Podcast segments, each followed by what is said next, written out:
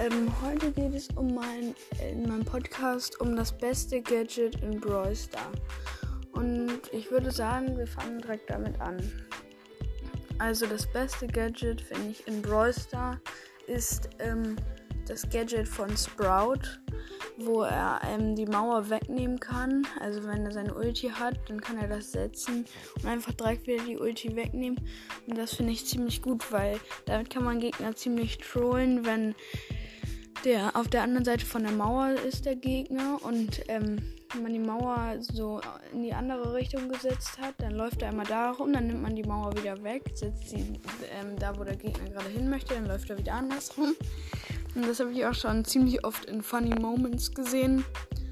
Und ja, das finde ich ziemlich gut. Ähm, und deswegen ist es bei mir das beste Gadget in Brawl Star weil ich mag das gerne, wenn man Leute ähm, aufnehmen kann und dann äh, muss ich immer so innerlich munzeln und das finde ich ganz cool.